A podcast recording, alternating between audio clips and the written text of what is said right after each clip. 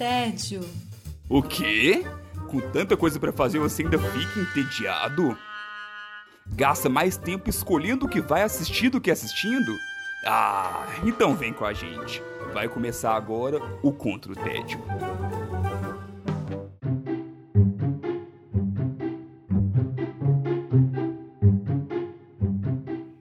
Bem-vindos e bem-vindas ao Contra o Tédio. Eu sou Sara Dutra e junto com os meus companheiros de guerra nós temos a missão de te tirar do tédio. Os combatentes do dia são Maíra Brancalhão. Olá, Sara Dutra. Olá, colegas de combatentes de guerra. Como vamos para um, um dia muito especial? Especial, especial. Especial, especial. Especial, especial, especial.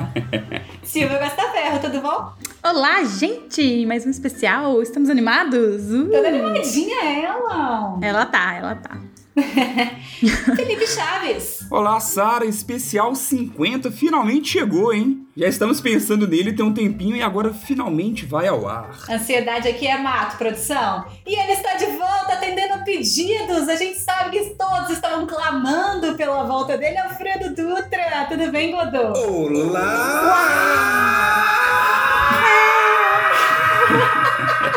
Queridinhos e queridinhas, guerreirinhos e guerreirinhas, como estão todos? Muito mais felizes agora, tenho certeza. Que chegou a ambulância, né? Nossa senhora, você vai ter que cortar isso. Muito bom estar de volta aí. Eles tiraram o fone do ouvido e agora É eles isso estão... aí. Bora combater o tédio, meus caros, especial. É o que tem pra hoje, né, Godô? É o que tem pra nossa É o que sanidade tem pra mental. hoje. Nossa senhora, meu Deus do céu. Bora espantar esse tédio. E chegamos ao episódio 50. Foram 50 episódios produzidos em pouco mais de um ano de podcast contra o tédio. E para comemorar tantas marcas, o nosso especial de hoje é especial. Vamos trazer aquelas produções que fazem parte das nossas vidas. Seja porque nos acompanham desde que nos entendemos por gente, ou por serem peças fundamentais na construção de quem somos, ou por serem só as nossas preferidas mesmo. Tá valendo! Hoje no Contra o Tédio, produções das nossas vidas. Muito especial esse especial de hoje. É profundo.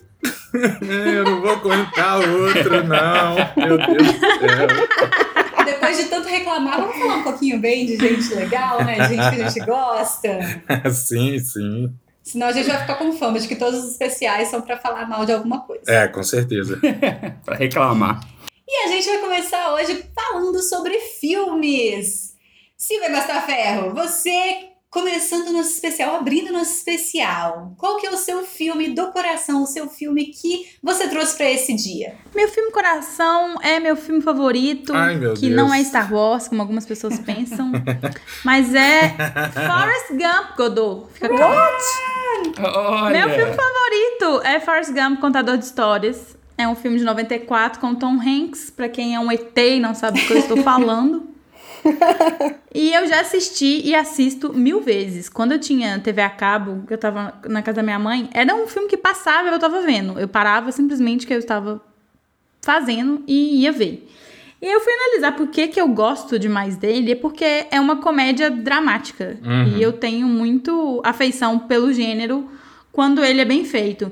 Eu acho que eu já falei de algumas aqui, já escrevi no, no podcast, assim, eu gosto bastante desse gênero, porque você pode rir, pode Tá chorar. tudo liberado. É, tem, tem vários altos e baixos, né? É uma história legal de acompanhar, um personagem intrigante, né? Sim, e pode ser uma coisa que, tipo, pega uns pontos pesados, assim, Forrest Gump Sim. mesmo trata algumas coisas é, de HIV, por exemplo, da Uhum. guerra do Vietnã, mas ao mesmo tempo tra- trata de umas coisas mais leves, de família e de Coisas cotidianas, Sabe? né? do- coisas cotidianas Coisas e pessoais, coisas né? engraçadinhas, É. de, tipo quando ele começa a corrida lá, que ele vai Uhum. correr os Estados Unidos inteiro, e aí, ah, inspira o cara do Smile, sabe? Essa cena pra mim é um pouco icônica, assim. E eu Sim. sempre me pego pensando o porquê que ele começa a correr e eu nunca lembro direito. Nem ele sabe, amado. Pois é, aí eu lembro dessa conclusão que, poxa, eu tô querendo saber Sim. demais. Ele só começa e não ele para só mais. vai, ele tava precisando. é, tava precisando descarregar, que chama. Eu tô precisando correr, viu? Dá a volta do Brasil e é meu filme do coração. E eu tenho uma história bem breve. Quando eu era pequena, eu fazia dança, não sei o que, balé. E teve uma menina da, da, da turma, assim, da, da escola, na verdade, teve um acidente super sério, assim. Ela era, tipo, uma das melhores bailarinas. Ela não pôde dançar, porque ela tava, né, no acidente e tal.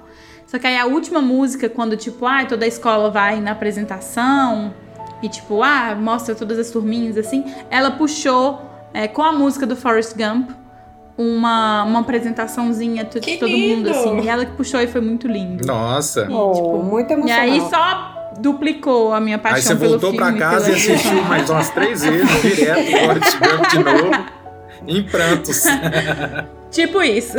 Ah, é muito bom, cara. Um clássico. Classicaço.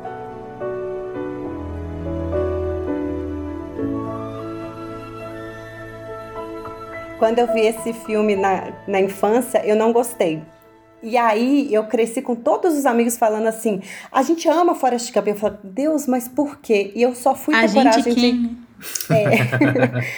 eu só fui ter coragem de rever esse ano. E eu entendi que eu não entendi o filme quando eu era criança. Ah. E aí, assim, porque eu achava as histórias dele como se fosse mentira. Eu ficava assim, mas claro que isso não ia acontecer. Olha isso aqui. E, a criança muito, é, pensamento muito Literal, né? concreto, literal, com dificuldade de entender a profundidade do Forrest Gump, que é maravilhoso. Eu concordo com você, Silvia. Ótima indicação sua. Chaves, e você? O que, que você tá trazendo pra gente de filme do coração? Pois é, na minha listinha aqui eu peguei mais aqueles que teve um chaves antes da produção e após a produção. Muito do que Meu talvez Deus. ajudou a formar o meu, o meu gosto de hoje, sabe? Então, muita coisa foi mudando, criando meu gosto a partir de dessas pequenas referências ali. E de filme foi Jurassic Park, que acredito que foi pra muita gente também. Ah. Só clássicos! eu já tinha ido no cinema antes, mas aí depois, quando eu fui assistir Jurassic Park no cinema, aí sim eu vi assim, tudo que o cinema tinha pra proporcionar, vendo dinossauros enormes numa tela É. enorme com aquele som, sabe? Foi, falei, poxa, é, realmente a experiência do cinema é uma experiência diferenciada. E aí, assim, Sim. criou-se, virou uma febre no Brasil, né? Então, eu como criança, eu criança ali, fui embalado por essa febre, meus brinquedos eram dinossauros. Então, na época a gente tinha camelô aqui nas ruas de Belo Horizonte, vendia aquelas cartelas com vários Sim. dinossauros sortidos de cores nada fiéis ao original, mas que era o meu brinquedo ali, e brincava até e tudo. E aí, assim, um dos primeiros brinquedos que eu comprei pro Dante antes dele nascer foi um dinossauro que fazia barulho, que mexia e tudo mais e tal. E gosto muito de monstros gigantes, gosto muito de tudo isso, de certo modo, como se fosse uma certa consequência ali desse primeiro impacto que eu tive com Jurassic Park. Muito bom. Nossa, Chaves, você falando de assistir Jurassic Park no cinema, a primeira coisa que eu pensei foi, nossa, deve ser muito legal. E aí depois eu lembrei que eu tenho medo de dinossauro. Eu falei, não, não, não, não, não, vai ser legal não. Deve ser amedrontador. Que criança estranha, gente, tem medo de dinossauro. O pior é que eu vou te contar que eu descobri que eu tinha medo de dinossauro quando eu já era adulta, então deixa isso pra lá. Mas eu amo Jurassic Park, inclusive. Amo esse Não, filme. Jurassic Park é o é tipo de muito filme bom. que se eu vejo passando, eu assisto. Como? Mesmo com medo. Um dia eu conto a história de por que, que eu tenho medo de dinossauro. Sim, é, é, assistir hoje em dia, ele não dá a impressão de ser um filme antigo, Sim. né? Apesar de ter muitas Uhum. coisas marcantes da época, mas ele não te Sim. dá a impressão porque a história é tão boa e, e a apresentação, a produção que eles fizeram, né? Tipo, virou realmente um A marco. produção maravilho- maravilhosa. Eu assisti esses dias atrás, assim, passando na TV, cara, não tem como você falar assim, ah, vou assistir 10 minutinhos. Aonde tiver no filme, você para e continua assistindo. Exatamente. Até o final. É muito bom. É, inclusive, assim, recentemente, é, eu tive. Eles lançaram. Eles fizeram. Foi, não lembro qual, qual aniversário que foi de Jurassic Park, mas eles relançaram no cinema. Então fizeram uma versão remasterizada do primeiro. Lançaram só aqui no, no BH Shopping. pelo menos aqui em Belo Horizonte. E, assim, tinha uma sessão, aquelas sessões de, sei lá, 11 horas da noite. E fui sozinho, fui lá e, e assisti de novo. Falei, nossa, Nossa. deixa eu, eu vivenciar novamente assistir o primeiro delícia. Jurassic Park no cinema. Ai, que incrível. Isso é que é cinema. Muito bom. Gente, Maíra, qual que é o seu filme do da sua personalidade, do, do seu, da sua pessoa, da Mairinha. Então, o filme da Maiurinha, na verdade, é o filme da família Brancalhão. Olha, A minha família inteira Vocês fizeram um filme? assiste um... Não, a gente assiste um filme de novo e de novo e mais uma vez. E para este nosso especial, eu fui procurar a história de onde vem a- a- o hábito de assistir a Noviça Rebelde Olha todas só. as vezes que a gente Ah, puder. Nossa, santa paciência, Batman. Cinco horas de filme. Duas horas e 55 minutos para ser mais exata. Isso é um ritual de família. Minha mãe é da sua família, Maíra, e eu não tô sabendo. Muito bem-vinda à minha família. Doe, a deer, a female deer. Ray, a drop of golden sun. Na verdade, assim, na minha família, se alguém compra uma televisão, a minha irmã uma vez instalou um home theater e a primeiro filme, a primeira coisa que se passa na televisão é a Noviça Rebelde. Isso é um fato. Ah, que fofo. é Massa. o teste, né? É o teste. Vamos ver se realmente esse som tá bom. Vamos ver se ele tá rodando bem. A noviça A rebelde. Rebelde. e aí eu fui procurar a história e o filme foi lançado em 1965, quando a minha mãe tinha 10 anos de idade. Ela não tinha dinheiro para ir no, no cinema. cinema. Eles relançaram quando ela tinha 16 anos de idade no cinema. Ela pôde ir no cinema e amou. E aí, quando ela se casou com meu pai, ela contou isso pra ele. Ela falou: Nossa, foi a melhor experiência da minha vida. E aí, ele comprou a fita VHS pra ela na época. Oh. E aí a gente começou a assistir a Noviça Rebelde várias vezes e depois começou a passar na sessão da tarde e na minha primeira viagem de avião que durou muito tempo, eu assisti a Noviça Rebelde no voo. Ah, que Então, legal. Esse é o filme.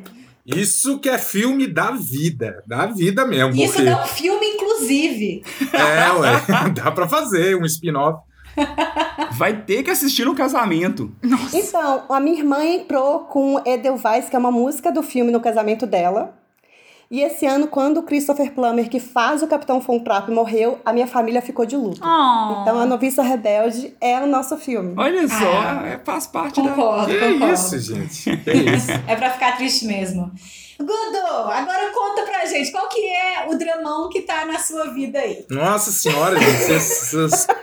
Vocês já conseguem fazer leitura demais na minha vida já. Jesus Cristo. Então, pior que é drama mesmo, cara.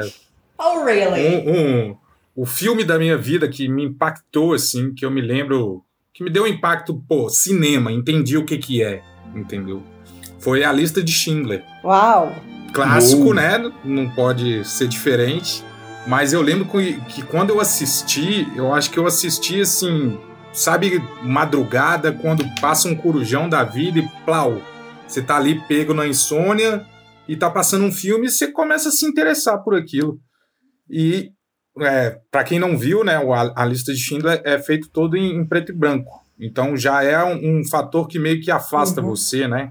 É, ainda mais quando você é jovem. Você fala, que preto e branco, caramba, eu vou perder tempo com isso, não. E tem cinco horas de filme E dura também. Muitas horas. É, e tem cacetadas de horas. E é drama, né, cara? Porque conta a história do, do alemão lá, que fazia parte do é, Partido Nazista, que ajudou muitos judeus na Segunda Guerra.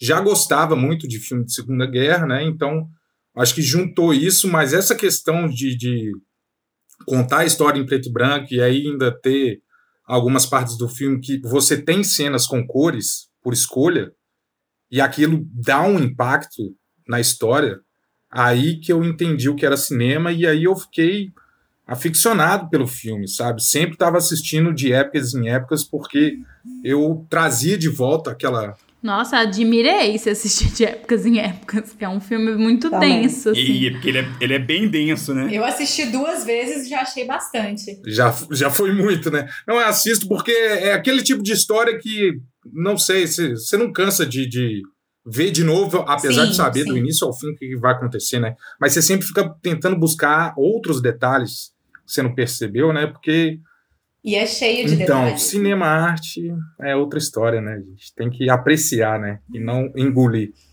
Mas a lista de Schindler, pra mim, é imbatível.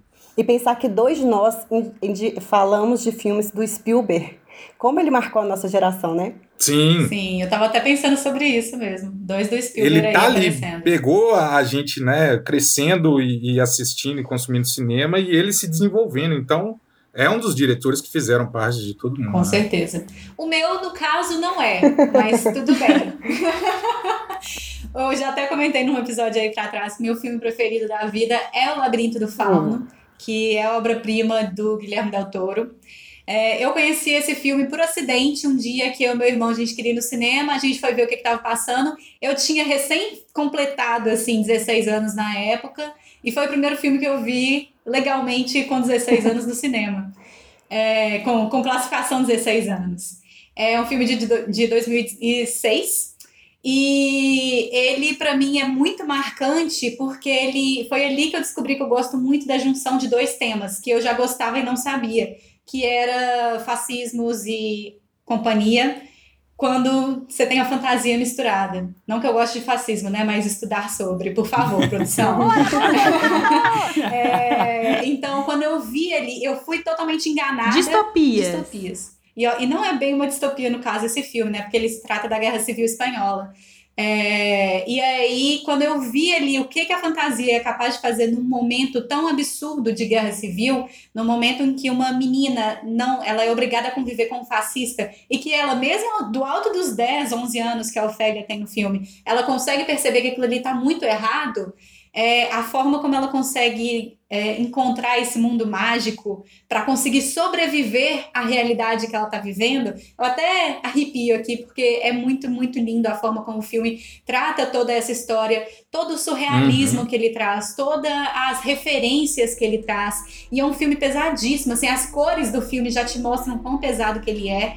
E eu sou a pessoa que, se você me conhece e você fala, nunca assisti o Labirinto do Fauno, eu vou sentar com você no dia seguinte, É verdade. no DVD e falar, assiste. Cuentan que hace mucho, mucho tiempo. Já fiz isso com muitos amigos meus. Muitos amigos meus assistiram o Labirinto do Fauno comigo do lado e eu olhando pra pessoa, tipo, olha isso, olha isso. Não Eu nunca falando, assisti, né? Sara. Porque nesse caso eu fico quietinha. Olha que absurdo. Vou, vou pra te fazer assistir esse filme.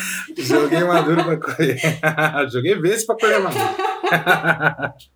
Eu já sabia que a Sarah tinha essa feição pelo filme há muito tempo, só que quando a gente foi na ver, a gente viajou e tinha uma exposição do Guilherme Del Toro e tinha muita coisa do Labirinto do Fauno. E aí eu fui antes da Sara e aí eu fui na exposição, a Sara só mandou mensagem assim: "Não manda nada no grupo, porque eu não quero spoiler". Eu falei: "Nossa, spoiler da exposição é um novo nível de spoiler, entendeu?" Tanto que quando eu cheguei a- na cidade, a primeira coisa que eu fiz foi ir na exposição. Porque assim, eu não queria considerar a hipótese de fazer qualquer outra coisa além de ir nessa exposição. E não mandei, respeitei, mandei foto só da Agradeço entrada, eu acho. É lógico, né? Você tá vivo até hoje? Mas eu falei, nossa, realmente, spoiler depo- da exposição, então a Sara gosta mesmo. E, e é um filme que eu acho muito louco, assim, ver como é que muita gente ainda não É. conhece. Apesar dele ter, ter estado no Oscar da época, é, muita gente não conhece ele. E, gente, se você não conhece, pelo amor de Deus, vai assistir esse filme. Os outros são bem classicões, assim, o Labirinto do Fauno, ele meio que corre na lateral ali, mas assistam, é, é muito incrível, é muito incrível. Sim. Vamos passar para a nossa segunda categoria do dia: séries. Maíra Brancalhão, como é que você tem. Qual a sua relação com séries? Como é que aconteceu? Como é que é? Como é que tá aí? O que, que te marcou? Nossa, o que me marcou nas séries, isso aí é. Aquelas coisas que a gente não conta pra ninguém, mas a gente conta, né? É, eu Opa. Ninguém tá ouvindo. É, tá de boa. Só entre amigos. Só entre amigos. Eu tentei selecionar a primeira série que eu vi sozinha, sem minhas irmãs. Crescendo numa casa com muitas irmãs, a gente vê muita coisa juntas, né? E a primeira série que eu vi sozinha foi Buffy, a Caça a Vampiros. Eu amo Olha! histórias de vampiro. E no ano passado, na quarentena, no início da quarentena, eu revi a série inteira. Continua boa? Aí é coragem. Não. Aí foi coragem, aí foi coragem. Assistir na época eu entendo. Rever hoje, aí já é disposição. Eu pulava coisas, passava umas coisas rápidas, assim, mas a série não é ruim. Eu sou grande fã da Sarah Michelle Gellar, que ela tem é, faixa preta em, em taekwondo, e ela tem várias lutas que ela sabe lutar. E a primeira é, representação feminina, para mim, dos filmes de ação, das coisas de ação que eu gosto, e de mulheres que não gritam e choram esperando um homem bater na pessoa. Né? Então ela dá a porrada mesmo. Eu adoro o fato dela ser a caça-vampiro, ser uma menina, uma moça super magrinha e tal, e ela luta pra caramba. Então, Buffy a Caça-Vampiros é uma série, para quem não sabe, ela esteve no ar entre 1997 e 2003. Tem sete temporadas, cada episódio uns 50 minutos. E aí trata dessa mocinha que caça vampiros. Os vampiros são muito bem feitos no, no seriado. A, eles têm cara normal de humanos e de repente quando eles mostram as garras, né, os, as presas deles, eles se transformam de um jeito legal, a maquiagem é legal. E quando eles morrem, eles viram pó. Clássico eu de acho isso vampiros. super divertido. Eu adoro histórias de vampiro. E a partir da Buffy eu passei a ler livros de vampiro, ver filmes, séries, tudo que tem a ver. Menos Vampire Diaries, que eu Ah, não não, mas aí é adolescente, aí não. Apesar que Buffy também, né, de Também. certo modo. Eu achava, eu gostava também, e era legal também que tinha aquele crossover de Buffy e Angel. Sim. Que o- tinha, o- também era como se fosse, também tinha o núcleo Nossa, ali, é verdade. Só que com um protagonista que era um vampiro, Sim. que era o Angel. Então tinha esses dois. Eu- na época até eu jogava RPG, e aí eles lançaram uma revista de RPG adaptando pra você jogar um cenário de Buffy. E aí não, Não adorei sabia. também. Eu quero só conhecer a revista de RPG para o cenário de Buffy. Adorei. Mas realmente é. Pra quem igual eu sempre gostei de terror, de vampiro Uhum. e tudo mais, na época eu me diverti bastante com Buffy também. Eu não sou do terror, mas é uma série que, que me prendeu super bacana, de um jeito muito bom. Tão pesada Não, não assim é. de terror. É, né? ah, não, mas uma Tem- série onde você podia ver vampiro, sabe? Já era algo muito Ah, diferente. sim, já É. contava, né, Tudo Chá? questão de contexto, Sim. né? Se fosse ver hoje, ia falar, ah, para. A mim, eu acho que não é surpresa pra ninguém. Eu já falei, já fiz propaganda demais aqui. Eu prego a palavra de Lost. Então, pra mim existe existe antes de Lost e pós Lost, não na minha vida, mas na vida das séries. Na, no- em séries no geral. sim. Então, ela foi um mar. Lost foi uma febre que existiu. Quem não viveu Lost às vezes vê, ah, não, mas poxa, muito enigmático isso. Gente, muito do que a gente vê hoje é inspirado do que existiu na febre de Lost. Lá no início de 2004 ali. Eu não assisti Lost. Então, assim. Não, também isso aí não. é normal. Eu não assisti tudo, Eu não. já tentei quatro vezes e não consegui. Passando batido ali. não passei nem da primeira. E assim, diferente igual do, do que a Sarah faz com o Labirinto do Fauno, eu nem, eu nem incentivo, não. Sabe, eu entendo quem não quer assistir e tudo mais. Você guarda pra você mesmo, né? Eu gosto porque eu gostei mesmo. Sim, sim, foi algo importante pra mim que não, não quer dizer que será pra outras pessoas também. E eu Sim, sei que sim. também foi pro cenário de séries, isso é Uhum. fato. E pra um monte Então, de gente, né? Foram seis temporadas, então foi seis anos vivendo essa experiência que é Lost. É, o que a gente tem hoje, assim, de internet, de teorias e tudo mais, is- não tinha, não era uma coisa muito normal em séries. Então foi muito em Lost que surgiu de tudo isso. Era uma, é uma série muito voltada para mistérios, né? Então sempre mais dúvidas iam surgindo, mais teorias iam surgindo. Saiu ali o, o que chamava de Lostpedia, que era um site onde o pessoal conseguia reunir tudo o que saía de teoria, de dúvida, e por exemplo, ah, saiu tal símbolo, esse mesmo símbolo estava nos episódios X, Y, Z, e aí era, era meio que um fórum onde todo mundo ia comentando para tentar desvendar esses mistérios juntos. Imagina o Orkut nessa É. época. Sim, não, e tinha fortíssima comunidade no Orkut. E tudo. É, não era tão fácil ter acesso. As pessoas viam coisas que nem a produção não viu, É, né? e não, até muita gente acaba saindo frustrada de Lost por isso, né? Que acabou que as teorias foram até maiores do que foi entregue no final das contas. Só que é aquilo que a gente mesmo já falou muitas vezes no Contra o Tédio, que muitas vezes a própria jornada compensa mais do que o desfecho. Apesar de eu também não ser um grande crítico do desfecho de Lost. É, eu acho que a gente aqui não representou muito bem a febre de Lost, não. Acho que, que deu errado. Porque eu lembro muito, eu acho que minha irmã gostava muito, eu, eu acho que eu.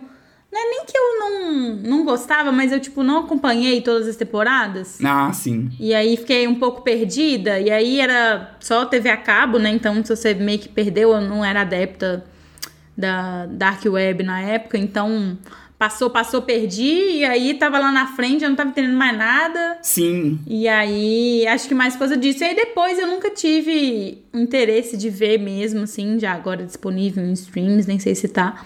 Justamente por causa do final, assim. Mas diz que você pular a última temporada é uma Tá valendo, ótima né? série, né? É, eu gosto do começo ao fim, mas, mas realmente o, o- o fim é o que frustrou muita gente.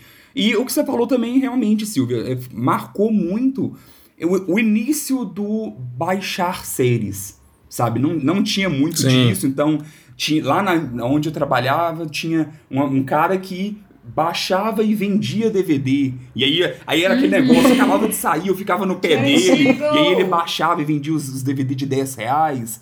E aí depois quando saiu... Denunciando a idade É, forte. aí quando depois que começou a ter os shoppings populares aqui em Belo Horizonte, então eu ia lá no Iapoc e comprava um box. Então, me dá, me dá a primeira temporada pra me rever de Lost. Você testava antes pra ver se estava rodando? Não, você vai na sorteio, na, na loteria, que tanto de DVD. Então, chegava em casa era surpresa, né? Chegava na quinta temporada e não funcionava o CD. Aí fugia. de qualidade meio, meio duvidosa, assim, mas é o que tinha, né? É o que tinha. Então, acho que, que marcou em muitas É. coisas esse, esse início dos anos 2000 ali com Lost. Eu acho que um dos motivos que eu não assisti Lost é porque eu demorei muito a assistir séries, a começar a assistir séries. Eu não peguei essa, esse boom de, de séries começando. É, e a primeira série que eu assisti inteira com vontade, porque eu fui obrigada a assistir duas séries por uma amiga minha que me, me jogou os DVDs dela. É, a primeira série que eu assisti muito animada foi Breaking Bad, e logo depois eu assisti uma outra série que foi uma indicação porque eu tava fazendo um programa na época do estágio já. É, isso foi em 2012 ou 2013, eu tava fazendo um programa sobre séries. E aí a gente entrevistou uma, uma pessoa que tava falando que era um seriador, que a gente chamava na época. É, na época que as pessoas tinham vários boxes em casa e tal. A gente foi lá entrevistar o cara, não sei o quê. E ele falou sobre Six Feet Under, que no Brasil ganhou o nome de A Sete Hum. Palmos. É, e aí ele falou que o final de Six Feet Under era o final mais lindo de série que ele já tinha visto. É, e eu falei, bom, Vou fiquei assistir. curiosa. Eu É, nunca vi o final, menina. Oh, Agora eu tô. Tô- clickbait, clickbait. E aí ele até fala assim no programa, gente, por favor, não coloque esse spoiler. E a gente coloca um trechinho do final do, do último episódio, assim. É, porque é um final muito bonito mesmo, assim. E aí eu assisti Six Feet Under inteira, eu devorei Six Feet Under, porque é muito bonita mesmo a série. É, é uma série de 2001 a 2005, são cinco temporadas. E assim, foi interessante pra mim assistir a série em 2012 pra 2013, porque eu já assisti com outra cabeça que não tava na época. Então eu já Uhum. consegui entender alguns problemas que a série tinha, alguns problemas de, de enfim, sexismo, problemas de preconceitos que aconteciam na série e tal. Por outro lado, eu consegui ver coisas maravilhosas na série. Até porque você tem, por exemplo, um casal gay interracial na série. Isso em 2001. Então já diz bastante sobre a lógica da série. Você tem casal, casais é, é, idosos que estão se formando. Os personagens são muito interessantes. A história é muito legal. Ela fala muito sobre luto, porque se trata de uma família. Não sei se todo mundo aqui conhece, todo mundo que está escutando. Se trata de uma família que é dona de uma funerária. O pai, que é o dono da funerária, morre no primeiro episódio, e aí a família tem que se virar com o que vai fazer com a funerária. Só que tem uma, uma saída muito legal que eles colocam, que é colocar o fantasma do pai conversando com vários membros da família durante os episódios, que ele fica ali aconselhando, fica conversando, falando sobre a vida, falando sobre a morte. Então é uma série que fala muito sobre morte, e pra mim foi muito importante, assim, pra ter uma, uma forma de encarar a morte como uma- de uma forma diferente. E além de todos esses temas que ele vai colocando ao longo da série, são cada núcleo ali que você tem três filhos e a mãe. Cada um desses quatro personagens principais tem o seu núcleo muito bem dividido, tem as suas tramas muito bem divididas, os seus subnúcleos bem divididos. Então é uma série muito delicada, muito bem feita, muito interessante, assim, eu, e foi uma série que me marcou muito porque foi a primeira que eu falei, eu quero assistir essa. Depois ali de ter sido é, indicada para assistir várias séries e, e, ter, e ter assistido Breaking Bad e ter apaixonado, foi a série que eu falei, eu quero assistir, foi uma série que eu fui muito feliz em ter escolhido por, em assistir. Essa é da vida mesmo. série da vida e da morte. e ela é um traje cômico, assim, né? Super!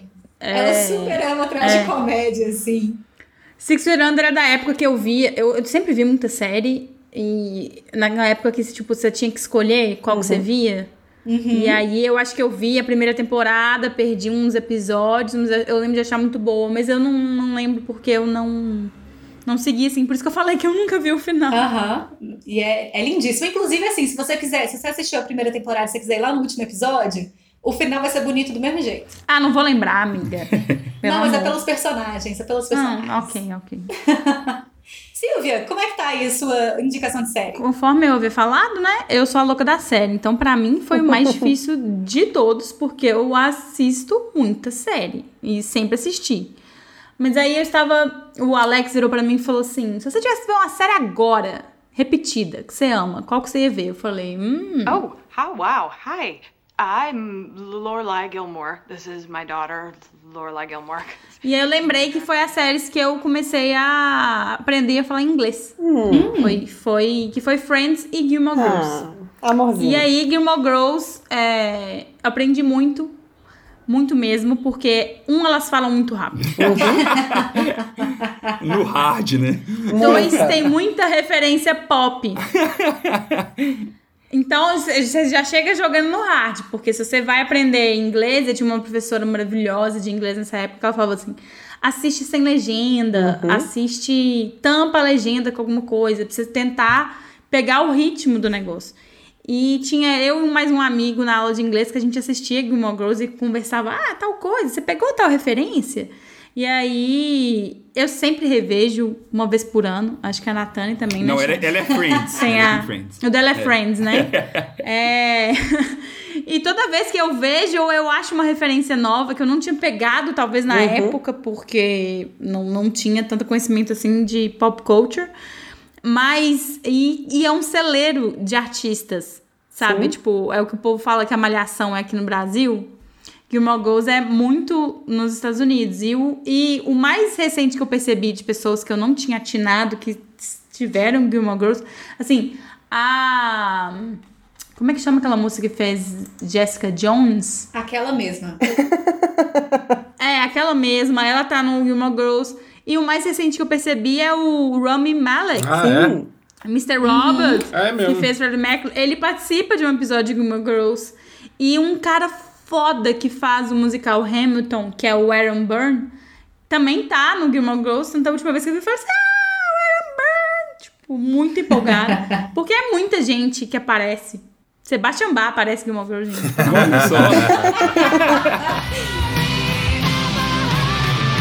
em mais de uma temporada. Significa. Falando nessa coisa de personagens, eu, eu não assisti Gilmore Girls, mas eu assisto Handmaid's Tale, né? uhum. né? E aí teve uma, tem uma personagem que tô assim, gente, eu, eu conheço essa menina. Conheço Sim. essa menina. Conheço essa menina. Aí quando eu coloquei ela no Google, eu falei, menina, você tá lá em Gilmore Girls, por isso que eu te conheço, mas não te conheço. Rory. Alexis Blondell, Blondell. Querida. A Rory, maravilhosa. Sim, que é a, a principal, inclusive. Inclusive. Eles lançaram agora, agora não, mais recente, é, alguns episódios, três episódios, né, de duas horas. Quatro. Quatro episódios de duas horas.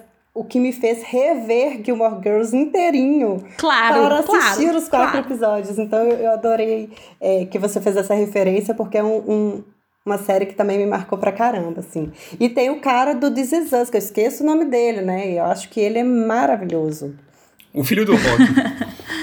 tem muita gente, tem muita gente. É até difícil de você, de você começar a fazer uma Sim. lista da, da galera. Eu citei os últimos que eu atinei que existiam, porque o resto da galera. E a sua série do coração, Godô? O que que te toca? É um dramão de novo? Ou você consegue fugir um pouquinho dessa, É. Eu acho que não é drama, não. É Grey's Anatomy. Eu confesso, é da minha Não vida. zoa. É da minha vida. Muito drama, tô brincando. Mesmo porque durou a vida inteira, né? É, você tá assistindo desde os 12 anos. É, tá até hoje, eu acho que estão gravando uns episódios agora. Ainda acontece, gente. Provavelmente. É real. Mas a minha é Band of Brothers. Não sei se vocês já viram, mas é uma produção da HBO, né? Uhum. Que eu acho que foi a primeira série, assim, que me levou para outra noção de série. Porque antes eu tinha aquela noção de Select é, aquela É. coisa pílulazinha, né? Episódio de 20 minutos, aquela coisa que não tem muita conexão entre um episódio e outro. A série padrão que a gente tinha anos 90, 2000, tudo mais, né? É, e aí, quando eu vi, é, assistir Band of Brothers, foi tipo, pô, é um filme para cada episódio, né? E já era de um tema que eu já tava, né, já tinha consumido bastante, que era um filme de Segunda Guerra, ainda mais naquela época. Só que me mostrou outra forma de contar histórias sobre aque- aquele tema, né? A gente teve o Resgate do Soldado Ryan, que foi, né, estouro também no cinema. Só que depois que eu assisti Band of Brothers, eu não consegui assistir mais o Resgate do Soldado Ryan, porque ficou raso. ficou parecendo um videogame, sabe? Uhum. Não ficou legal. E aí, Band of Brothers não me trouxe, sabe, o, o drama e o que a coisa pesada e a história um pouco mais contada com mais cuidado, porque lógico você tem é, um tempo maior, Mais é, tempo, você né? pode e você não tem também a- o apelo que o cinema tem que ter, né? Porque tem que ter um momento alto, baixo, o herói, o cara que é o alívio cômico. Não, na em Band of Brothers você teve quase um retrato do que aconteceu mesmo, porque foi baseado em um livro, né? E aí, cara, pra mim eu sempre tô assistindo todo ano com um ritual pra A impressão renovar. né? nenhuma a Segunda Guerra realmente te cativa, assim, é o negócio... Cara, não tem. Eu gosto muito de história, eu gostava muito de dinossauro. Aí depois eu comecei a gostar muito de, de Segunda Guerra, cara. Fiquei confusa com, a- com o link.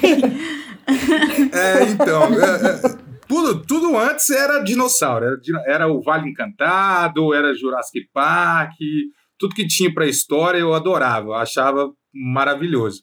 Aí quando eu comecei, eu acho que no, no ensino fundamental, para o ensino médio ali, a ver sobre Segunda Guerra, que tem muita, muita coisa, né? Cada material que você vai vendo, você descobre uma história nova, né? E aí, cara, eu fiquei fascinado. Então, eu acho que depois disso eu comecei a dar mais preferência, né, para isso. E Trocou os monstros gigantes por tanques gigantes. Sim. E até hoje, né, cara? Até hoje. Os caras não param de produzir, né? O assuntozinho que não vai acabar nunca. Nunca. Vou pegar seu gancho, Godô, e falar então da próxima, da nossa próxima Tema. Próxima temática, muito obrigada, amiga. Porque eu- a nossa próxima temática ela é um pouco misturada ali. Ela traz livros, quadrinhos e outros. É, eu vou começar com a minha, porque ela fala também da Segunda Guerra. Foi quando eu comecei a ter contato com assuntos de fascismo e Segunda Guerra e nazismo. Quando eu tinha oito anos de idade, uma, uma professora, a minha professora na escola, ela passou uma atividade pra gente que tinha um textinho sobre uma peça de teatro sobre a vida da Anne Frank. Hum, E Ah. eu sei que eu li isso, eu, eu, eu apaguei assim. Eu sumi da sala, eu só fiquei lendo e relendo aquilo ali. Era um textinho de, tipo assim, quatro linhas. Eu lia e relia. Eu não conseguia entender o que, que fazia uma, uma família ficar escondida num sótão. Eu ficava, eu fiquei muito obcecada com aquilo ali. Um tempinho depois eu descobri na biblioteca da minha mãe o livro que ela ganhou de aniversário de 15 anos, Nossa! que foi o Diário de uma Jovem, que Uhum, é sim. o Diário de Anne Frank, como ele é conhecido hoje em Sim. dia. E aí eu falei, mãe, eu vou ler esse livro. Mostrei o livro pra minha mãe. E minha mãe falou, você não vai não. Não vai não. proibido para menores. É, tipo isso, eu devia ter o quê? 11 anos na época. E aí, um tempinho depois, uns dois anos depois, eu achei o livro de novo e falei, não vou contar pra minha mãe dessa vez que eu vou ler. E eu li ele escondida. e aí, ler o livro Diário de Anne Frank foi uma revolução na minha cabeça mais uma vez aí. É, com essa lógica, assim, eu não entendia direito da mesma forma, né? Porque eu tinha do- 13 anos, então Uhum. ainda não tinha estudado sobre fascismo, sobre Segunda Guerra e tudo mais mas eu já tinha uma noção ali do que, que eram as consequências. E eu acabou que eu coincidi com a idade da Anne Frank de quando ela começou a escrever o livro. Então, ela tinha a mesma idade que eu quando ela começou a ler. Ela termina o livro um pouco mais velha do que eu tinha, que eu era na época. Mas assim, o livro me impactou muito. Era um livro que eu passava a madrugada lendo. E você lendo escondida, né, cara? Que doideira. Uhum. E lendo escondida como ela fazia É. também, exatamente. Então, assim, foi um livro que me impactou muito. E depois ainda pensar assim, em Ofélia, lá no, no Labirinto do Fauno, que é uma menina que também está sofrendo uma lógica ali por causa do governo fascista. Então, essa, essa temática vai, vai pegando ali desde do- da minha infância, de alguma forma. E eu fico muito agarrada também com ela, porque para mim é muito caro pensar nessa forma como governos conseguem acabar com os direitos das pessoas, com a vida das Sim, pessoas, né? Maíra, e você? O que, que você traz pra gente de livro, quadrinho e outros? Eu trago um livro que eu li quando era. Eu não sei que idade que eu tinha, mas foi um livro que foi lançado em 1997. Eu li na escola e foi a primeira biografia que eu li que chama Depois daquela Viagem. Que, para quem não conhece, é da Valéria Po... Pola... Polozzi, eu acho que é o nome. Olha! Nome difícil do episódio. Tava faltando. Tava. E ela conta a própria história de quando ela era adolescente e ela é, é contaminada, ela contrai o vírus da HIV. Hum. Ela tem uma, uma única relação sem preservativo e aí e numa viagem. E aí ela depois ela, pe- ela descobre que ela é HIV positivo.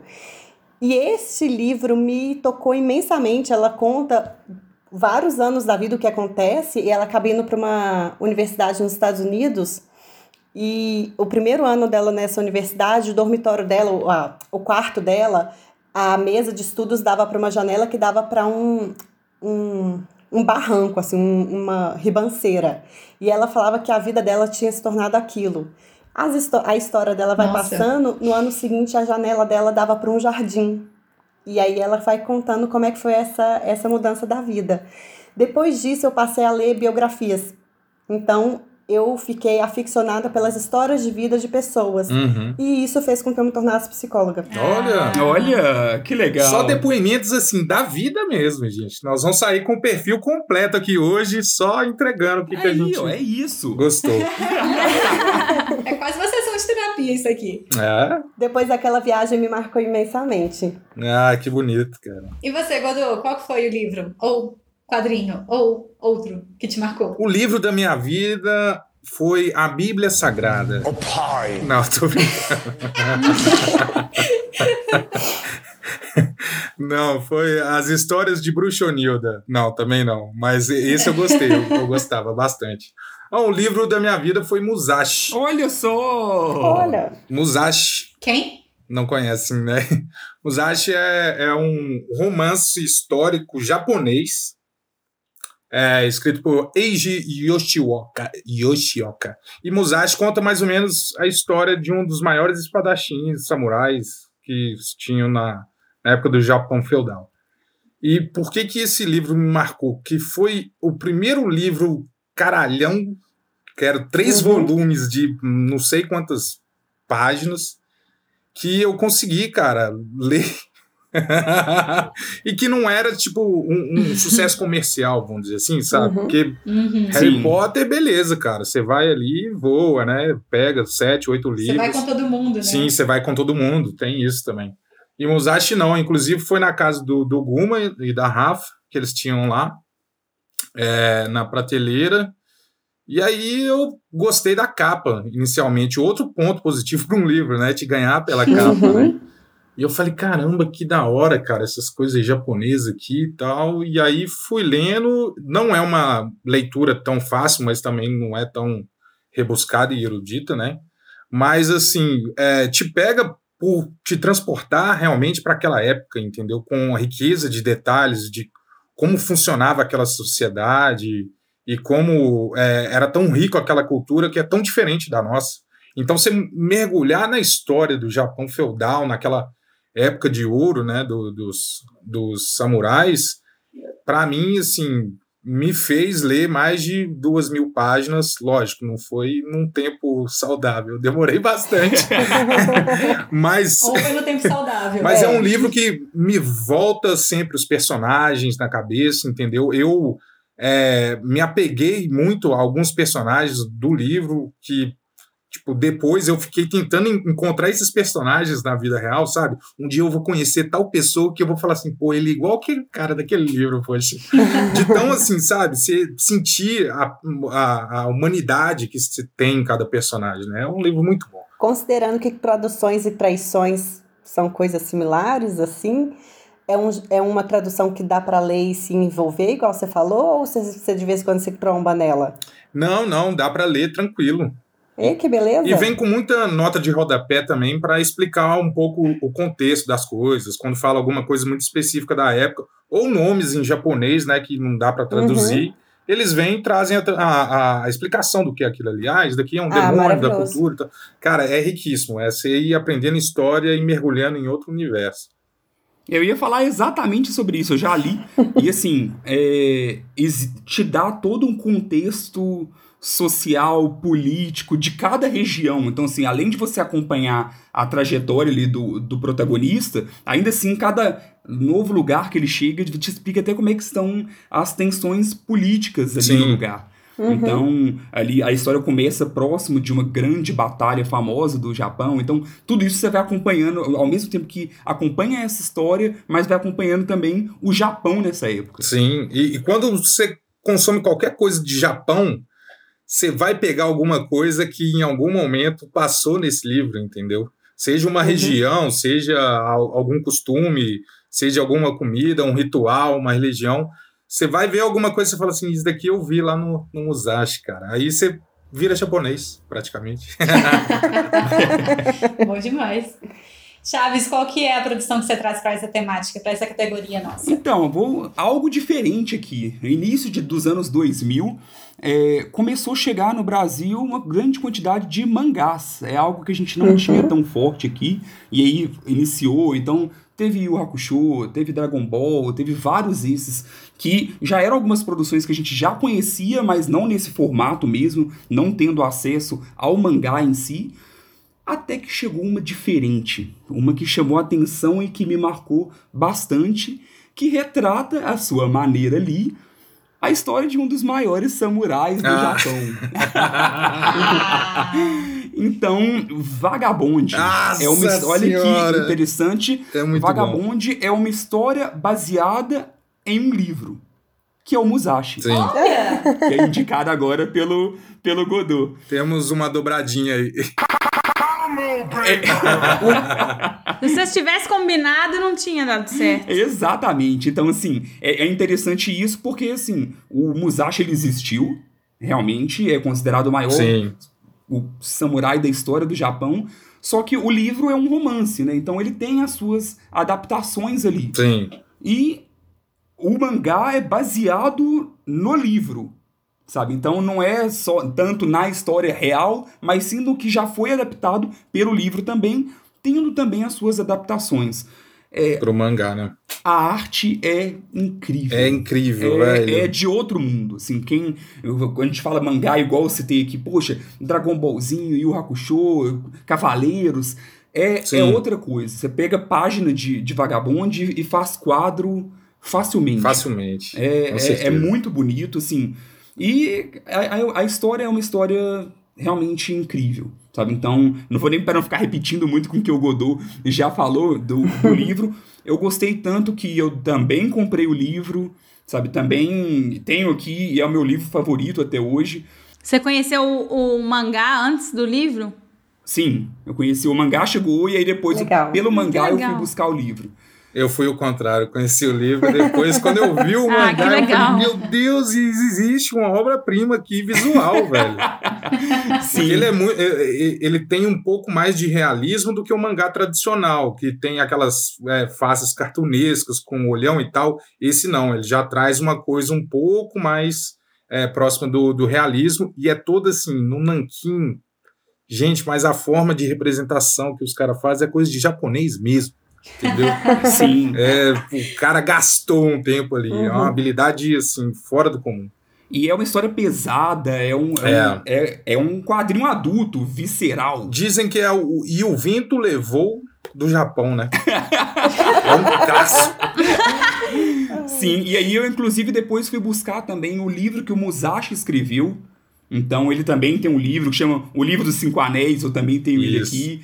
Então assim, virei fã de Gente, carteirinha. muito combo essa história aí. É. Surra de Musashi é? pra vocês Sim, hoje. é porque assim, quando a gente fala maior samurai do Japão, você pensa em um guerreiro. Só que é uma jornada de autoconhecimento, assim, sabe? Sim, a, a história é um dele filósofo. tudo. Então, tem toda uma, uma filosofia por trás ali, muito interessante também. No, quem, assim, ele foi lançado na época pela Conrad, depois acho que agora a Panini tá relançando. Quem tiver interesse, vale a pena buscar, porque é uma obra de arte. Vagabonde. Muito bom. Falando em HQ, eu tava lembrando de que eu falei que eu comecei a aprender inglês. E agora eu lembrei que eu come... quando eu comecei a aprender a ler, que meu pai lia pra mim a Turma da Mônica. Clássicos. Quem não ama? Meu pai lia pra mim, pra minha irmã, a gente assinava, meu pai sentava, lia todas as palavrinhas. E aí, atualizando isso é, pra agora, as graphic novels, né? MS MSP. que são muito maravilhosas. Eu tô virando colecionador. Acho que é a única coleção que eu tenho de alguma coisa assim mais De significativa. dedinho do pé quebrado É, também. que são maravilhosas, Coleciona. né? Radiografias. É, e, e eu tenho alguns, já falei de alguns aqui, já falei de louco Sim. aqui. Tenho até que voltar e falar mais. Tem uns maravilhosos, Laços é incrível.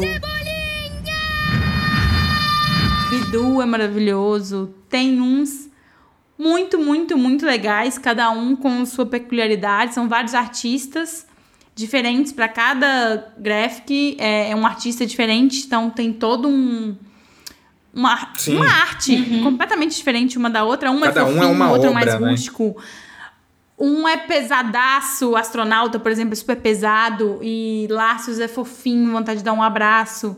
Então, além de trazer todos os artistas brasileiros é, de uma arte que é um pouco, talvez, apagada, assim, não queria dizer essa palavra, mas na falta de outra melhor, é, traz esses artistas para uma coisa mais famosa, que é Maurício de Souza, produções e tal. Então, eu sou muito fã e quem não conhece deveria conhecer. Eu dou de presente para amigas minhas que nunca ouviram Tá falar. certíssima. Sim. Lá, tipo eu sentando com as pessoas. Síndrome de Sara, que chama isso. Todo mundo adora e é inclusive um presente baratinho, Sim. que todo mundo acha legal E que é maravilhoso. e espalhando a palavra do Graphic MSP. E é maravilhoso visualmente. Você pode escolher a temática de acordo com a pessoa. Você pode. É muito versátil, realmente. Dá de presente as graphic novels Sim. da MSP são muito, é muito versátil. E eu acho muito legal também que é, é, é uma iniciativa de uma empresa gigante que conseguiu se consolidar no mercado brasileiro para incentivar outros artistas a, a conseguirem é, se, se manter por meio da arte, né? Que é uma coisa tão difícil no Brasil. Sim, é, a iniciativa toda é muito boa. A retomada dos personagens, a, a releitura dos personagens, é, é tudo muito incrível. assim. Exatamente. Agora a gente vai passar para o nosso último tema, para a nossa última categoria, que é uma, uma escolha, uma produção à sua escolha. É tipo, como é que era aquele negócio? 24 países e uma. Não, como é que era? Perdi. Europa, Ásia e um continente à sua escolha? Era tipo isso na produção. Era o objetivo do War. Uma produção à sua escolha, nós vamos começar com Godot. Eu? Conta aí, qual que foi a sua escolha Adicional. da sua cabeça? Ah, eu escolhi um álbum que marcou minha adolescência, porque começou minha minha independência musical, vamos dizer assim, né?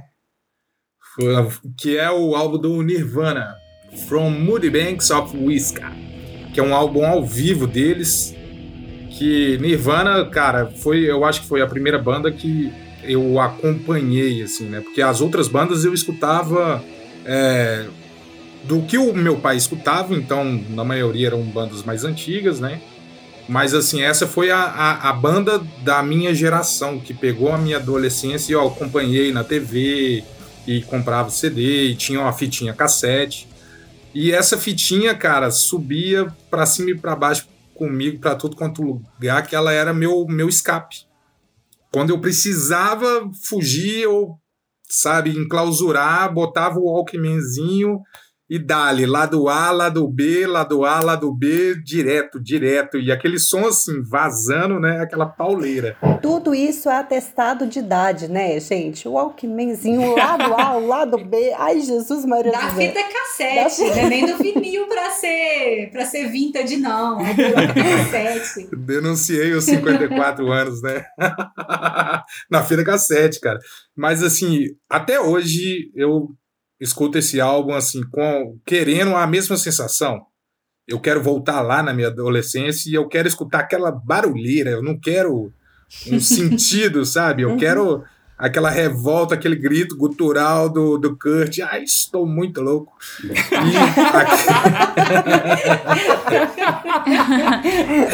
E, e aquilo, sabe, me traz esse, esse sentido de tipo, agora você tá aí, sabe, fazendo as suas escolhas, entendeu? É, é o que você quer escutar.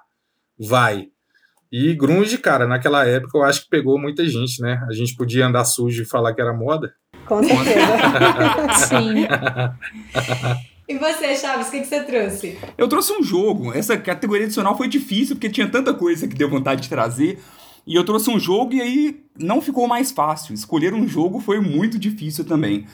Mas eu trouxe um jogo de Super Nintendo que me mostrou o quanto jogos poderiam contar boas histórias. Então, volta e meia, quando eu sempre, a maioria das vezes quando eu falo de algum jogo aqui, já falei muito de The Last of Us e tudo mais, eu enfatizo muito a imersão e, e sobre boas histórias que são contadas. E o meu primeiro contato com isso foi com um jogo chamado Chrono Trigger, ou Chrono Trigger, não sei qual que é. Chrono Trigger, por favor. Chrono Trigger, perdão. Hum, nossa, classicaço, velho. Então, assim, que é um jogo de Super Nintendo que, assim, na época, quando eu joguei, nenhum dos meus amigos, ninguém conhecia, e eu falava, gente, mas isso aqui é uma obra de arte, como as pessoas não conhecem, e aí, assim, eu vi que depois que era mais uma questão de bolha, e que é um jogo, hoje em dia, considerado por muitos como um dos melhores, assim, de todos os tempos. Ele é de 1995, é um RPG da Square de turnos.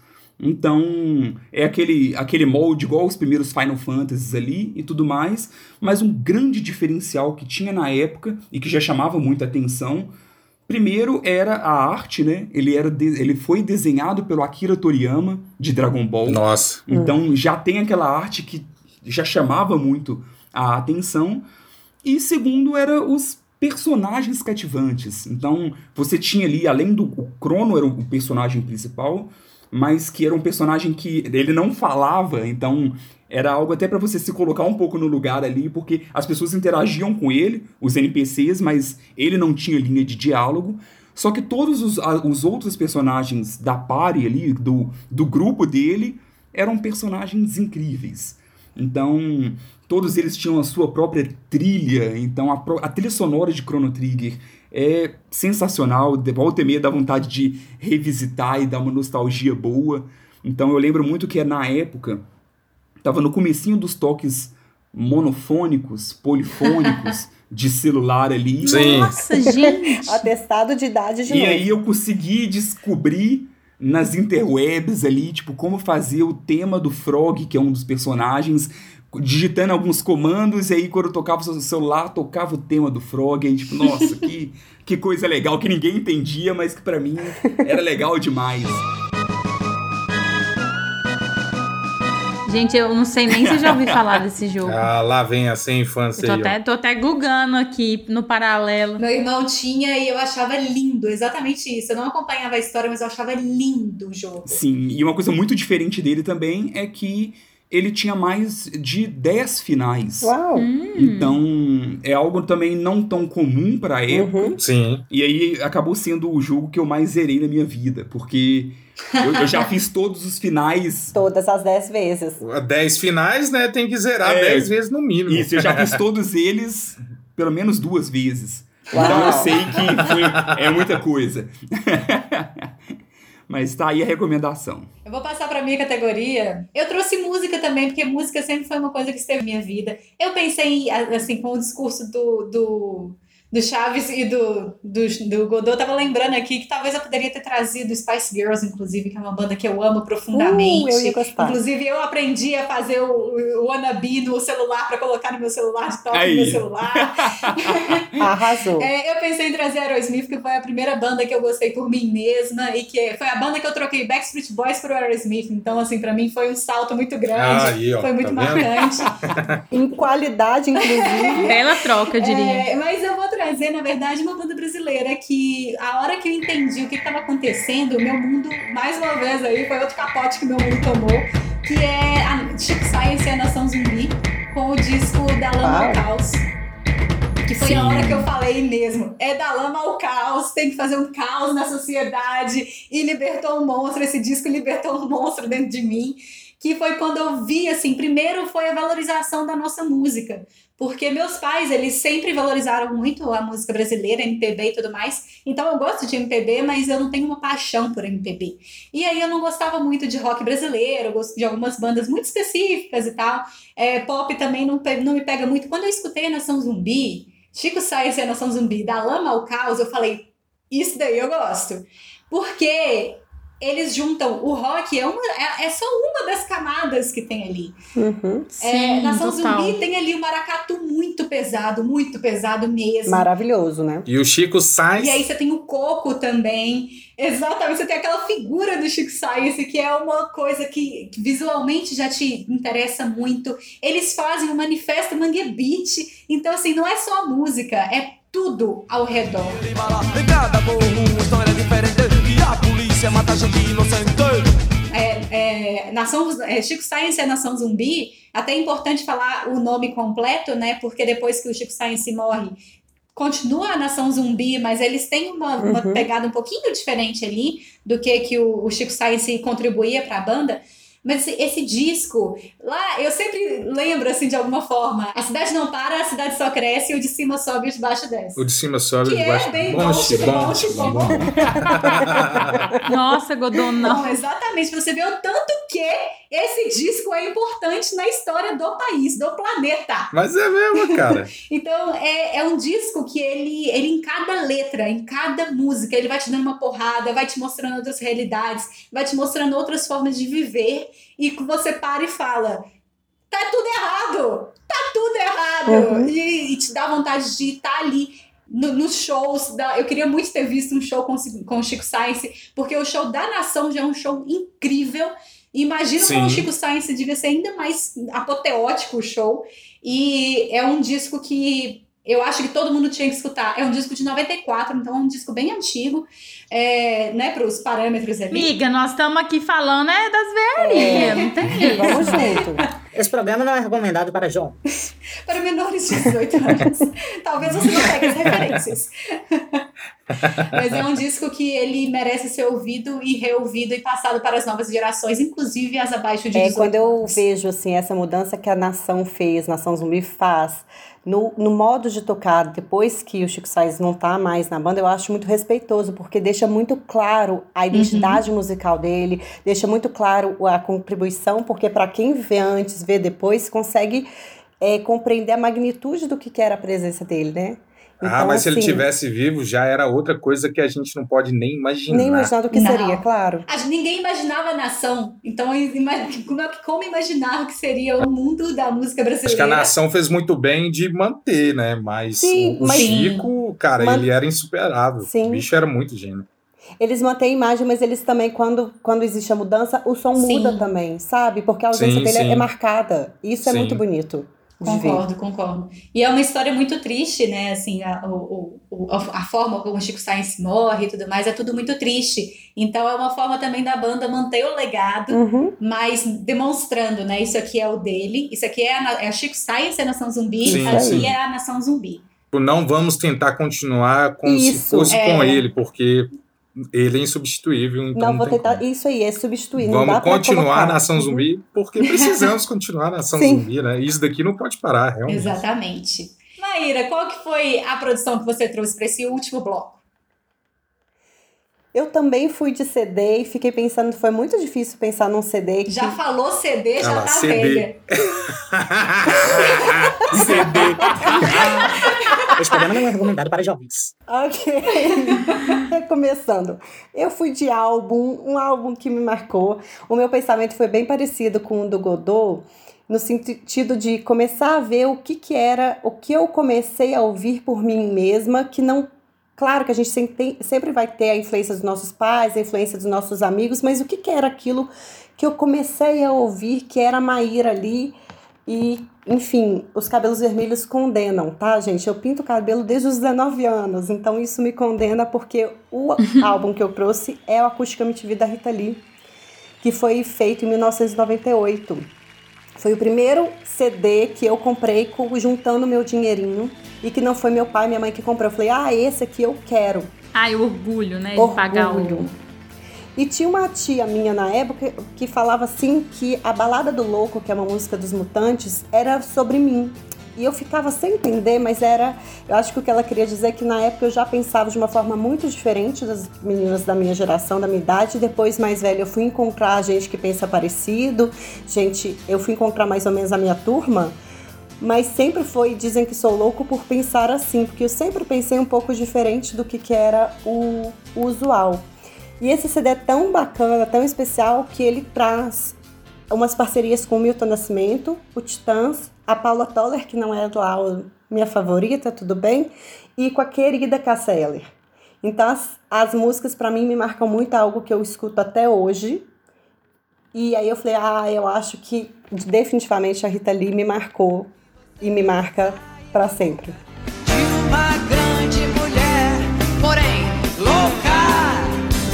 Hoje represento um segredo. Ai, maravilhosa. Melhor casal da música brasileira. Só queria dizer isso. É, né? Tem certa dificuldade em identificar álbum, mas você falou aí quem, quem tá no, no álbum, e aí eu super sei qual é, super Pois sei é. quais são as músicas. Sou péssima com o nome de álbum, gente. Não... É, nessa fase, os acústicos MTV, na minha opinião, eram muito bem Sim. produzidos e me marcaram muito, tanto os, os internacionais quanto os nacionais. Mas, de fato, eu também tenho dificuldade com álbum, Silvia. Assim, Sim. às vezes fala, ah, tal álbum de fulano. Eu falo, quem? Onde? É, A gente tem que fazer uma menção honrosa aqui à MTV, né, gente? Está no ar a MTV Brasil. Uhum, claro. É, com certeza. Porque se, É. for, se for listar produções que marcaram nossas vidas, a MTV tá aí com várias coisas que marcaram. A MTV e manchete, pá. Se o Spielberg aparecer na MTV, o trem fechou para o que nos marcou. Sim. Foi isso aí. E os acústicos MTV, eles eram uma ótima porta de entrada para qualquer banda que você queria conhecer, né? Se você quisesse conhecer uma, Sim. bu- uma, uma banda, procura o acústico, inclusive, do Nirvana. É, inclusive conhecer Capital Inicial, que aí você só conheceu ali Jesus, e depois acabou. Ah, não, aí não, pô. Você viu assim? Você, nossa, Ô, Sara, pode cortar essa parte? olha o poder de ressuscitar uma banda igual um acústico MTV tem, gente. Eu nunca vou esquecer o Marcos Mion falando que o Dinheiro Preto fala, é, cantava no acústico com uma mangueira enrolada na mão, porque tava lá enrolando o fio do microfone. Muito bom, cara. Vai, Silvia, pra fechar o nosso episódio. Inspirada em vocês que escolheram músicas e álbuns e etc., eu tô trazendo uma coisa bem mais atual. Um podcast. Olha! E a história é muito boa, porque eu tinha muita dificuldade. é- Relutância é a palavra em ouvir podcast. Eu achava que era só falação, que eu não entendia a graça real, porque às vezes é só falação, nós estamos aqui é falando mesmo, mas eu não via a graça, não, não, não entrava na minha cabeça. Os podcasts que me foram apresentados não, não achava interessante, não via a graça mesmo. E aí, depois de muita, muita insistência, o Alex me fez escutar o Clube da Música Autoral. Eu até já recomendei há muito tempo atrás lá no Instagram do Conto Tédio. Que é muito bom, eu escutei por causa da sua indicação. Sim, é um podcast que fala sobre música. Só sobre música, sobre música, sobre artistas. E é muito bacana porque me inseriu nesse mundo de podcast de uma maneira suave, assim. Porque como ele tá falando sobre música, coisa que me interessa muito. Então, é, além de você saber curiosidades e saber mais sobre os artistas que você gosta ou os artistas que você sabe muito ou sabe pouco, ele toca músicas também. Então, isso para quem não tá acostumado a ouvir Uhum. podcast, era muito leve assim, porque fala um pouquinho, toca uma música, fala um pouquinho, toca uma música. Então, isso foi muito bom pra mim. Hoje eu sou a louca do podcast, tô aqui podcaster. Uhum. Então, considero que abriu minha cabeça muito pra essa nova mídia. Nova, assim, né? Bota aspas aí. Agradecemos então o Clube da Música Autoral por termos Silvia Guastafero, grande, grande podcaster aqui conosco hoje. Olha pra você ver. Com certeza. Sim. com certeza. Esse negócio do podcast ser falação, vocês também, quando estão escutando podcast, vocês ficam respondendo as pessoas e participando da falação. Lógico, Com demais. certeza. Certamente. Não é assim que Não é faz. assim? Já xinguei demais no meio da rua, sozinho. Com certeza no supermercado. Muito bom. É, é, as pessoas não entendem, né? As pessoas ao seu redor Que ficam tentando entender o que, que tá acontecendo. Eu participo de todos os podcasts. Eu participo, ou então me surpreendo e falo, menina, é mesmo? É, participo. Principalmente nesse da, do Clube da Música Autoral, porque ele fala. Só pra falar um pouquinho, ele fala. Como ele diz, com respeito e sem ser vago. Ele, cada episódio é sobre um cantor, uma cantora, uma banda. E ele fala geralmente do início da banda, do início da formação, é, ou ascensão do artista, até uma música específica de muito sucesso. Então, fala assim, ah, não, aqui foi o ápice Uhum. de, sei lá, Tim Maia. Ah, o ápice do Red Hot Chili Peppers. Vamos direto ao que interessa, Cocão, para contar a história dos Chili Peppers com respeito e sem ser vago, em ordem cronológica dessa vez. Vamos voltar essa fita para 1978, quando tudo começou. Então, assim, e vai contando as histórias e é muito bacana, porque tem curiosidades, como sabe, gravações antigas, é, coisas, tipo assim, só o áudio do, do Ed Vedder cantando a live, Uhum. sabe? Sem, sem a música. Então, assim, muita coisa interessante de música que, pra quem gosta desse universo, eu sou uma pessoa que gosta muito de música, mas eu sou bastante eclética, assim, eu escuto muita coisa bem misturada. Bastante epilética, como diria um amigo meu.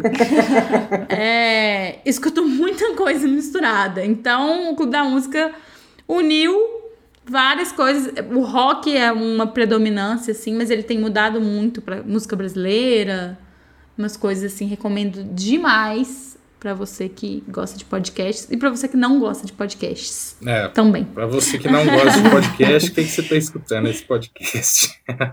Vai que Né, tá acompanhando a pessoa que tá escutando dentro do carro. Eu já fiz muito isso. Foi assim que eu comecei a escutar podcast por causa do meu irmão. Ficava lá. Toda vez que eu pegava carona, eu tava tocando um podcast. Aí eu fui acostumando a escutar podcast. Sara, você precisa é, agradecer as pessoas da sua vida. As amigas te fizeram ver sério. O irmão fez ouvir podcast. As pessoas estão te influenciando muito bem, gata. Mas isso eu tenho certeza, não preocupa não. Por isso que ela retribui indicando o labirinto do fauno pra todo mundo. Muito bem. Sim, exatamente. Muito bem. A indicação mais, né, do, por livre escolha que você pode ter ao lado da sala é assistir o Labirinto do Fauno. Você já escutou a palavra do labirinto do fauno? Sou essa pessoa. Desculpa, gente, mas não desculpa não. Tá tudo certo, eu faço isso mesmo. É, e a gente vai ficando por aqui com essa finalização maravilhosa de Silvia Gastaferro, fazendo um podcast dentro do podcast.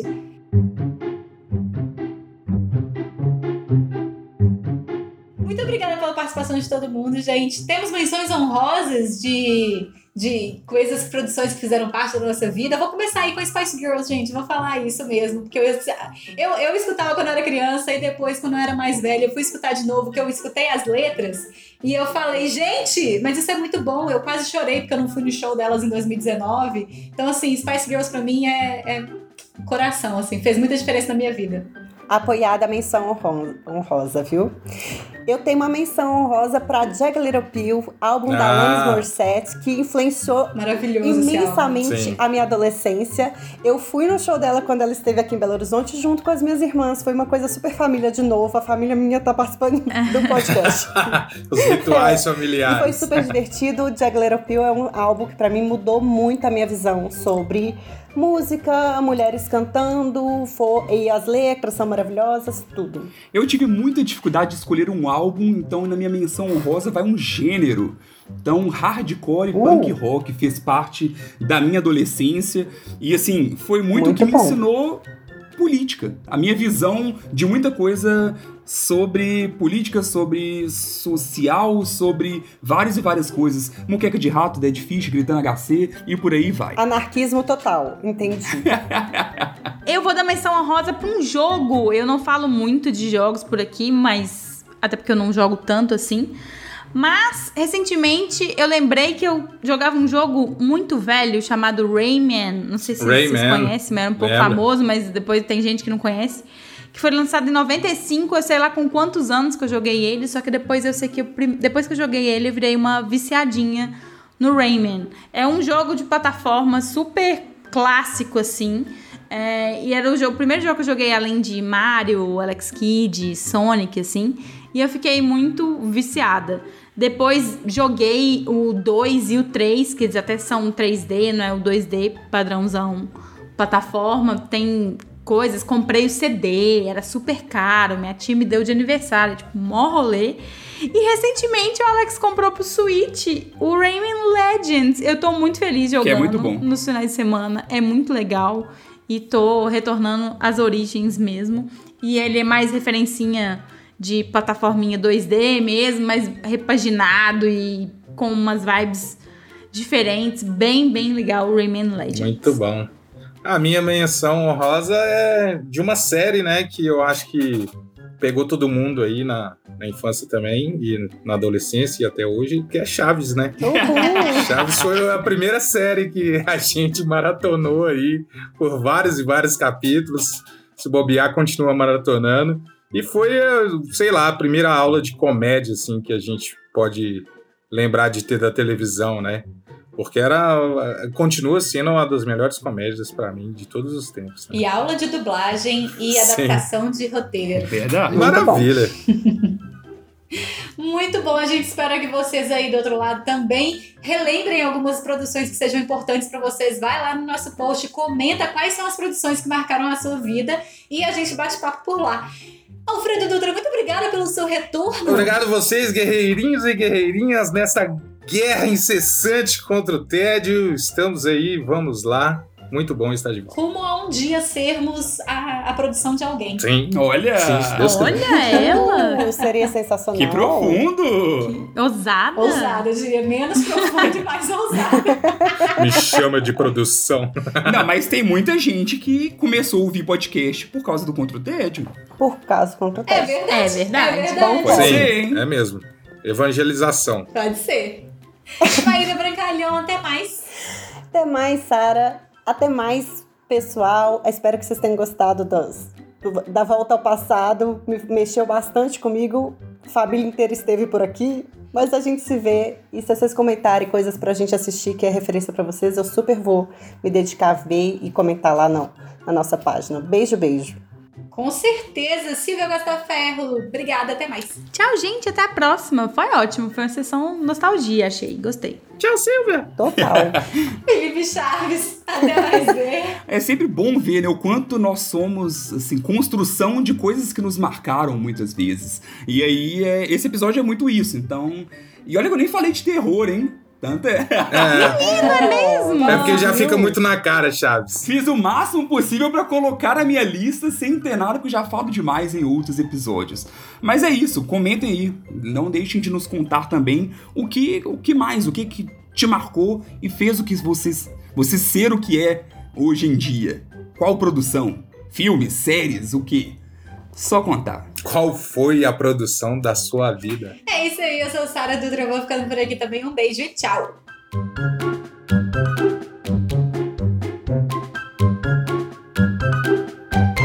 Tchau, Silvia. Sim! Pô,